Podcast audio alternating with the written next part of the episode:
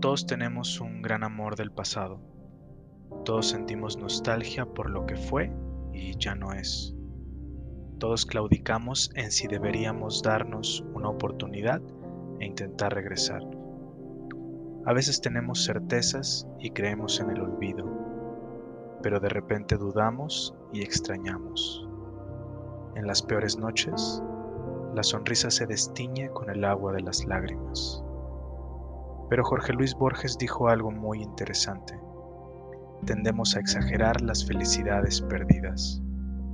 José Emilio Pacheco escribió un poema titulado Memoria, el cual dice, no tomes muy en serio lo que te dice la memoria. A lo mejor no hubo esa tarde. Quizá todo fue autoengaño. La gran pasión solo existió en tu deseo.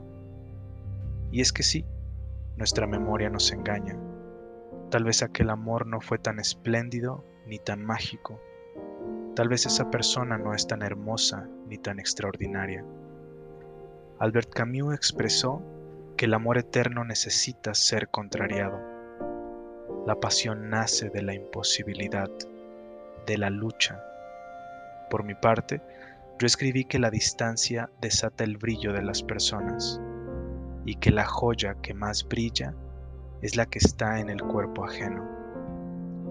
De ahí es que vivimos añorando lo que fue y no nos preocupamos por lo que es. Entonces, tengamos siempre presente la memoria nos engaña. Siempre exageramos las felicidades que hemos perdido.